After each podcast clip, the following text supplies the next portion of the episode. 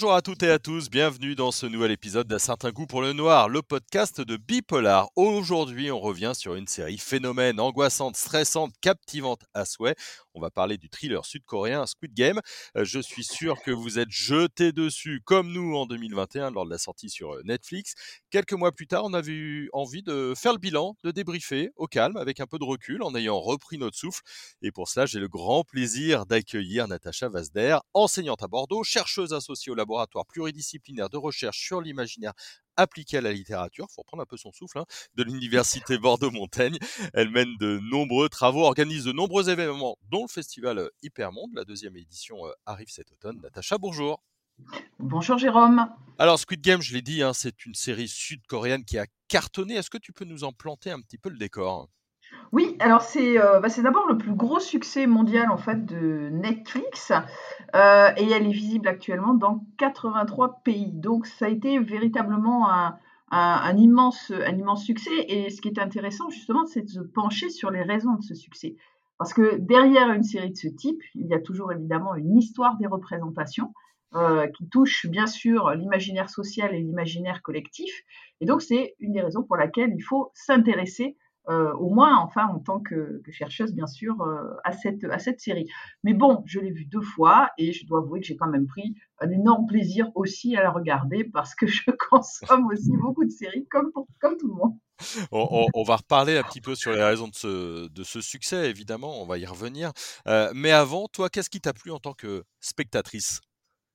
Alors, ce qui m'a plu, en réalité, je dirais que c'est plutôt le décor en fait de la série.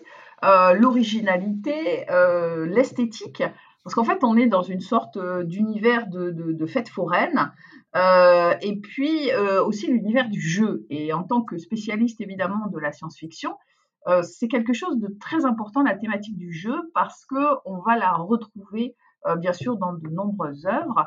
Et puis surtout, le spectateur comme le lecteur, dans la science-fiction, il est fasciné par des jeux mortels, euh, ou mortifère, ce qui est le cas de Squid Game, puisque nous avons 456 joueurs euh, qui sont donc qui se retrouvent dans un, cette espèce donc de, décor factice, de décor de, de, fête foraine, avec ses couleurs un petit peu euh, criardes. cet univers du jeu qui est à la fois un univers, je dirais, issu bien sûr de l'enfance, puisque Squid Game, c'est le jeu du calamar, qui est un jeu traditionnel assez violent d'ailleurs des cours de récré donc en Corée euh, il y a aussi, par exemple, des jeux de billes.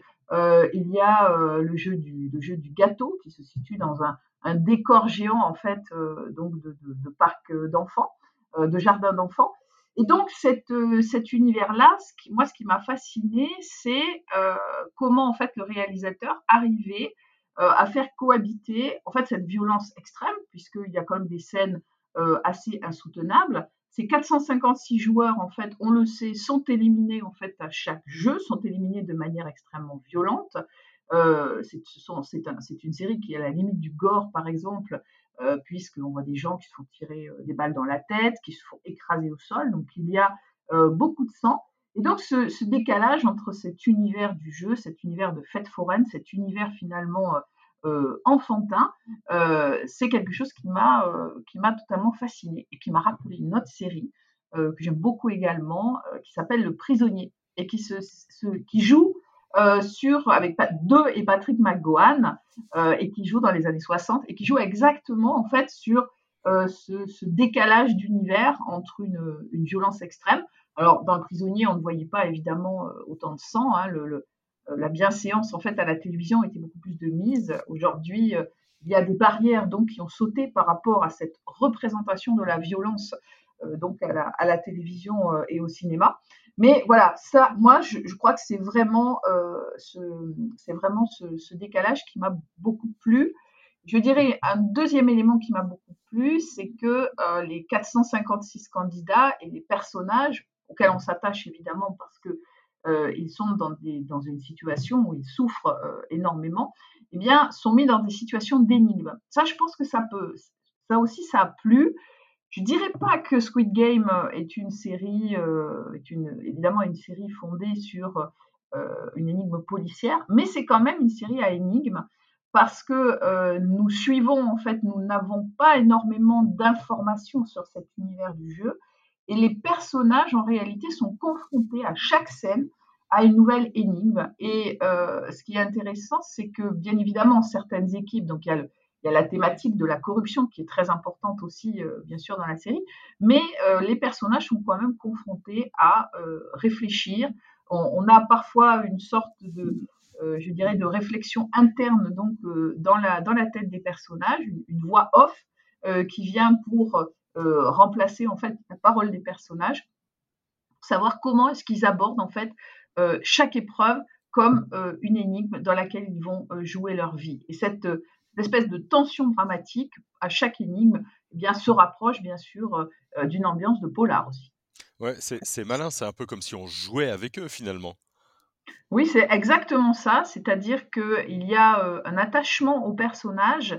je pense que c'est dû aussi à, alors pas en termes de, caméra, mais en termes de, narration. on a véritablement à la fois une vision qui est interne, puisque on, est dans la tête des personnages avec cette voix off, mais on a aussi une vision euh, externe. En fait, on, a une sorte de puzzle qui va euh, petit à petit, évidemment, euh, aboutir à la, révélation finale, c'est-à-dire qui sont les personnages qui tirent les ficelles de ce, donc de ce jeu à énigmes, qui se situe donc sur une île. Alors, Évidemment, le fait qu'elle soit sur une île, ça aussi, ça m'a beaucoup intéressé parce que, bon, je suis une spécialiste de l'utopie et de la dystopie. Et en fait, on a placé un espèce de jeu qui se veut totalement égalitaire. Donc, quelque part, presque, je dirais, ça tire vers l'utopie. Et en même temps, on est dans euh, l'extrême de la dystopie, puisque euh, ce, jeu joue avec la vie donc de ces, euh, de ces personnages. Donc, on a aussi dans, cette, dans cet univers-là une tension extrême entre utopie, et dystopie, euh, qui peut effectivement rapprocher cet univers-là d'un univers de science-fiction. Et ce qui m'amène évidemment à dire que, euh, et ce qui peut intéresser aussi nos, euh, nos, téléspectateurs et certains spectateurs, c'est qu'en réalité, nous sommes dans un univers totalement hybride, qui pourrait être un univers, je dirais, issu effectivement du présent, parce qu'il n'y a pas tellement de, il n'y technologie euh, futuriste dans euh, Squid Game. Euh, on, pourrait être dans un monde parallèle, mais un monde qui pourrait quand même exister, puisqu'on est situé sur une île, voilà, qui pourrait être achetée par un milliardaire, sur lequel il pourrait donc développer cet univers-là. Vous voyez, donc, c'est une série qui joue avec, je pense, plusieurs codes. À la fois du, du, cinéma de l'imaginaire, à la fois de l'énigme effectivement policière. On a, on a quand même un personnage de policier euh, qui est tout à fait euh, central et qui mène son enquête euh, sur cet univers-là, qui est à la fois une enquête personnelle, puisqu'il était à la recherche de son frère, qui avait disparu dans ce type de jeu, et puis qui va bien sûr être en lien avec, avec la police donc sur le, sur le continent. Voilà, mais c'est une intrigue, on va dire, un peu secondaire, puisque ce qui est le plus important, c'est de voir comment le personnage principal, comment le héros euh, va réussir en fait euh, à se, sortir de ces euh, différentes épreuves. Parles d'égalité, mais il y a toutes sortes de profils. Alors, ce qui les unit tous, c'est qu'ils sont tous en, manque d'argent. Ils ont tous des problématiques différentes. On, y reviendra dans la description des personnages.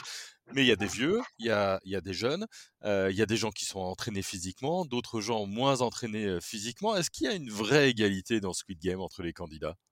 Ah non, absolument pas, puisque je, crois que Squid Game, c'est euh, le reflet, enfin c'est ce qu'a voulu le réalisateur, c'est complètement euh, le reflet de la société coréenne, puisque euh, le personnage principal, bah, c'est un personnage un petit peu de loser, d'ailleurs il est complètement insupportable dans le premier épisode.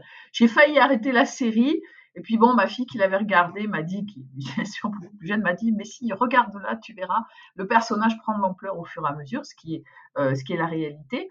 Euh, donc on a ce personnage-là de loser qui est ami avec euh, un autre personnage qui lui est censé avoir très très bien réussi et son parcours scolaire parce que n'oublions pas que la Corée, c'est comme le Japon, il y a une énorme pression euh, pour réussir donc euh, à l'école. Euh, et donc ce personnage, c'est un peu le, personnage modèle de la réussite scolaire, de la réussite sociale, mais qui finalement va faire de mauvais placements et se retrouver endetté jusqu'au cou, qui donc va lui aussi participer. Parce que le point commun de tous ces joueurs, c'est évidemment ces dettes colossales qu'ils ont, qu'ils ont contractées. Ils sont totalement pris à la gorge Et donc le réalisateur de ces, enfin celui qui va élaborer ces jeux, qui est, euh, donc un multi-milliardaire qui s'en qui s'en amuse, eh bien euh, vraiment va aller pêcher, hein, c'est le cas de le dire, euh, dans, toutes les couches en fait sociales de cette de cette société coréenne, nord-coréenne, nord-coréenne, je précise, pour avoir donc cette équipe de joueurs. Donc on a véritablement euh, une image de la société coréenne. Et l'image qui ressort en fait de cette société et de l'ensemble de ses joueurs, eh bien c'est euh, cet endettement absolument euh, terrifiant, qui, ce qui est le cas, hein, qui est une réalité donc en Corée, et que à travers le jeu et à travers cette fiction, eh bien le réalisateur a voulu donc critiquer ou au moins mettre en lumière la, critique est, féroce, hein. critique d'un système capitaliste. Ils sont tous plutôt victimes d'une forme de déterminisme social. Ils ont été virés, ils ont fait des mauvais placements, ils ont été ruinés. Mais est-ce que cette critique est si évidente que ça? C'est-à-dire que est-ce que véritablement c'est dans les intentions de la série? Est-ce que ça transparaît? Ou est-ce que c'est un bon alibi pour donner une, une ambiance, une dimension supplémentaire à Squid Game? Alors, oui, je crois, parce que le, personnage qui, euh, qui, organise ces jeux, donc je, ne veux pas faire de spoil hein, pour ceux qui n'auraient pas encore vu la, euh, série, mais euh, c'est un personnage qui est le symbole, en fait, l'icône de ce que j'appellerais le nécro-capitalisme. Alors, qu'est-ce que c'est que le nécro-capitalisme? C'est un capitalisme qui est à la fois prédateur de la nature et des êtres humains. Et je dirais que la Corée, qui est un pays qui cultive la, qui cultive la, compétition donc euh, à l'extrême, et à travers ce nécro-capitalisme, c'est-à-dire que, euh, en fait, au-delà de l'enrichissement, ce qu'on vise, c'est de transformer euh, l'être humain en un produit. Alors, un produit dont on peut effectivement tirer profit, mais un produit qui, bien sûr, devient un objet. En fait, il y a une sorte d'objectivisation de l'être humain à travers ce nécro-capitalisme. On le transforme en, en objet de consommation. Et ça, on le voit très bien euh, à travers l'image. Donc, il y a non seulement celui qui a, qui a organisé les jeux, mais il y a aussi euh, l'image, des espèces de personnages qu'on appelle donc euh, des VIP qui assistent à ces jeux, qui font des paris sur ces jeux et qui représentent, je, pense, hein, pour moi, mais la, la décadence extrême du capitalisme, c'est-à-dire des milliardaires sans foi ni loi, sans aucune morale, qui se servent véritablement de tous comme des euh, objets sexuels, qui euh, les voient mourir sans absolument aucune empathie. Et donc oui, cette critique, elle est quand même assez, assez visible hein, dans, dans, dans, Squid Game. et puis, en même temps, ce qui est intéressant, c'est le rôle de l'argent. Parce que dans Squid Game, bien sûr, il y a cette, alors, il y a cette espèce d'allégorie de bulles, de, boîtes énormes, une sphère en plastique qui contient donc ces, milliards évidemment euh, que, va toucher le gagnant. Et je pense que c'est une représentation iconique de la corruption de la société, cette espèce de sphère. Dans la salle où dorment donc les candidats, elle écrase les candidats. Elle écrase les candidats à la fois par son symbole et aussi parce que pour montrer que euh, ils sont prêts à tout finalement euh, pour l'argent, quitte à s'entretuer. Alors bon, c'est très facile de dire ça, hein, après tout, c'est un petit peu un lieu commun, c'est une banalité. Je pense que là où ça devient intéressant, c'est qu'en fait, euh, le réalisateur veut montrer que euh, l'argent, euh, en fait, corrompt toutes les couches de la société et que n'importe quel être humain peut être corrompu par l'argent. C'est-à-dire qu'il n'y a plus aucune dimension morale chez l'être humain. C'est pour ça que c'est intéressant de parler euh, de nécro-capitalisme, parce que ce que réussit le, nécro, nécro-capitalisme, eh bien, c'est de nous corrompre jusqu'au fond de nous-mêmes, c'est-à-dire que nous n'existons absolument plus euh, moralement et éthiquement, euh, nous n'avons même plus de dignité, puisque cette série, elle joue aussi sur l'absence de dignité. Les candidats, alors ça, ça m'a fait quand même un petit peu penser, si vous voulez, à la déshumanisation totale, bien sûr, pouvez trouver dans les camps de concentration. C'est-à-dire que euh, ces candidats euh, sont dans un, inconfort, total. Euh, ils mangent assez peu finalement. Hein. Les repas, c'est une poire, un œuf, un, morceau de maïs. Enfin, donc ils sont quand même maintenus dans un état de, ils sont quasiment morts de faim. ils ne se lavent pas ou très très peu. Ils n'ont pas accès à, je dirais, un confort. Ils ont des toilettes, mais bon, c'est limite. il ne se change pas non plus, puisque le, à un moment donné, un des candidats qui est vieil homme, c'est, vieil homme, c'est une scène assez touchante, qui est malade, donc va, va avoir des, des, fuites urinaires, et donc le héros va lui, va lui, va lui donner son, son, t-shirt pour cacher justement le, son pantalon, pour, pour conserver un petit peu de dignité. Et donc voilà, c'est c'est l'écrasement en fait euh, par l'argent de la notion de dignité humaine. Et ça, dans Squid Games, je pense que c'est très intéressant. C'est une critique qui, à mon avis, est évidemment euh, totalement euh, claire et qui permet, à travers le jeu, de montrer ce que nous serions capables de faire pour de l'argent. Je pense qu'elle elle touche beaucoup de monde parce qu'elle nous interpelle sur ce sujet. Même si nous sommes des personnes je veux dire, avec une moralité, avec une certaine éthique, ou enfin, tout du moins, on tente de l'être, euh, on essaie de l'être. Est-ce que si on nous offrait, euh, voilà, plus de 4 milliards, euh, je dirais, d'euros, bon, c'est pas des euros évidemment dans la série, mais plus de 4 milliards d'euros, qu'est-ce que nous serions capables de faire pour cela Et ça, ça, nous interroge vraiment très profondément. Je pense que c'est une des raisons du succès de, Squid Game. Il y, avait eu hein, déjà des, des films et des séries qui mettaient en scène des jeux mortels. Je pense à Running Man, je pense à Battle Royale et, d'autres. Hein. Est-ce que Squid Game, c'est un niveau encore au-dessus? Est-ce que c'est un peu la, la, quintessence de toutes ces problématiques et de toutes ces thématiques? Ah oui, je crois, mais alors ce qui, ce qui, est, assez, ce qui est assez intéressant, c'est que le, le, concept même de Battle Royale donc c'est un concept qui est né au 19e siècle, hein, qui va ensuite euh, bien sûr se diffuser euh, euh, dans l'imaginaire donc asiatique. Mais c'était un, combat de boxe hein, qui est né aux États-Unis et on faisait notamment combattre des esclaves. voilà, ou des, noirs très très pauvres. Et, donc cette, ce, concept-là, il est quand même né dans la réalité. Hein. Mmh. Et puis le concept, je rappelle quand même, c'est pas moi qui le dis, c'est Juvenal, euh, Panem et Circenses, du pain et des jeux. On sait très bien depuis l'Antiquité que euh, mettre en scène finalement euh, des jeux mortels, c'est une façon effectivement de fasciner l'être humain et de le détourner en fait des réels problèmes qui sont dus à la société. La société romaine fonctionnait de cette façon-là avec, avec les jeux du cirque.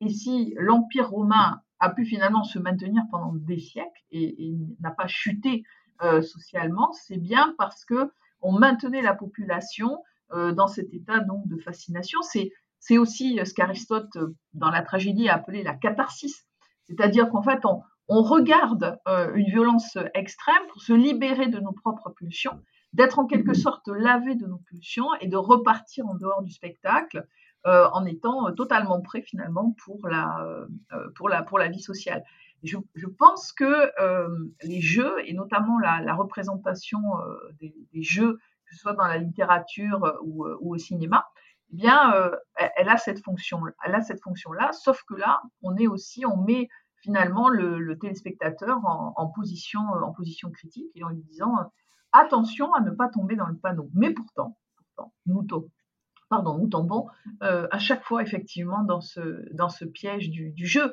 Et euh, je, crois que, euh, par exemple, euh, on peut être fasciné par la violence aussi. Il faut, il faut se poser la question, c'est pourquoi est-ce qu'on est fasciné par cette violence au cinéma, par le fait de, de voir finalement des gens s'entretuer, de voir la mort d'autres personnes?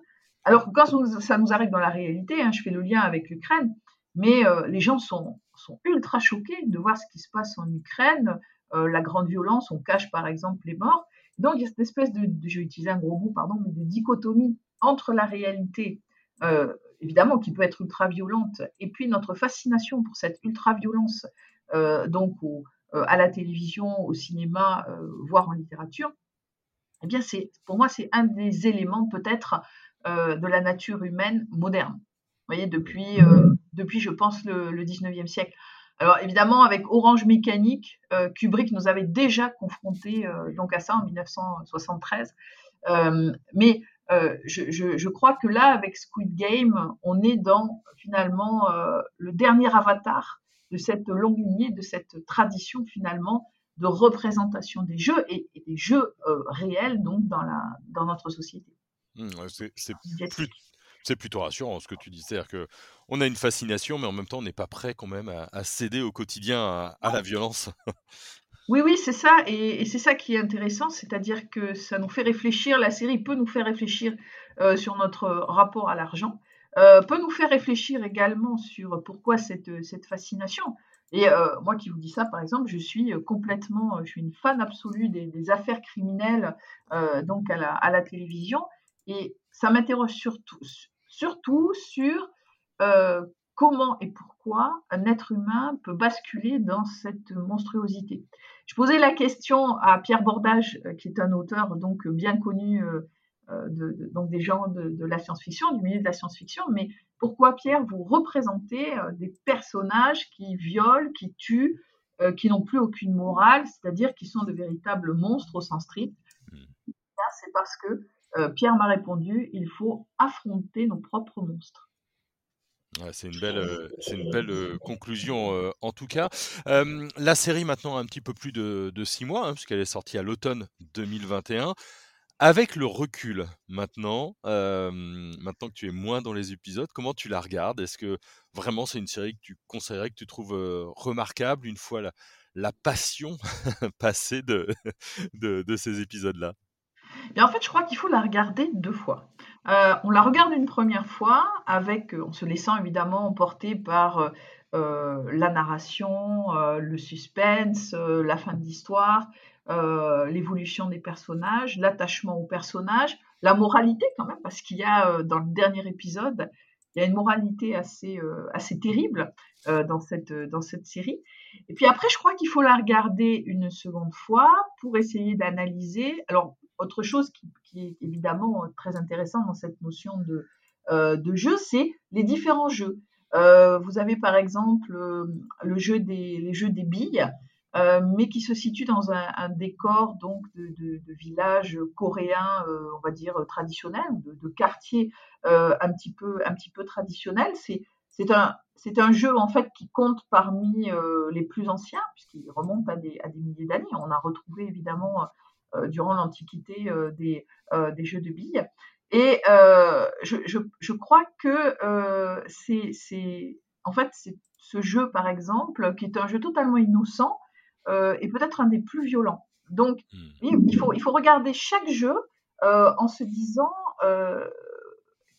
quelle est la, la, signification derrière ce jeu et comment est-ce qu'on pervertit en quelque sorte l'innocence et l'enfance et comment est-ce que ce, travail de perversion et de corruption euh, va aboutir finalement, alors à la fois à l'abolition de la dignité humaine et en même temps à euh, des scènes d'un héroïsme absolu, puisque je me souviens euh, une scène entre deux, deux, jeunes femmes où il y en a une qui se sacrifie littéralement pour l'autre, parce qu'une a l'espoir, c'est une nord-coréenne qui tente de retrouver sa famille, et donc a un certain espoir, alors que la première n'en a plus du tout. Et donc, elle décide de se suicider pour laisser à l'autre euh, donc son choix de vie. Donc, il y a aussi de très belles scènes euh, dans Squid Game et qu'il faut un petit peu regarder à la loupe, sur lesquelles il faut se focaliser euh, justement par rapport à, par rapport à chaque, à chaque jeu.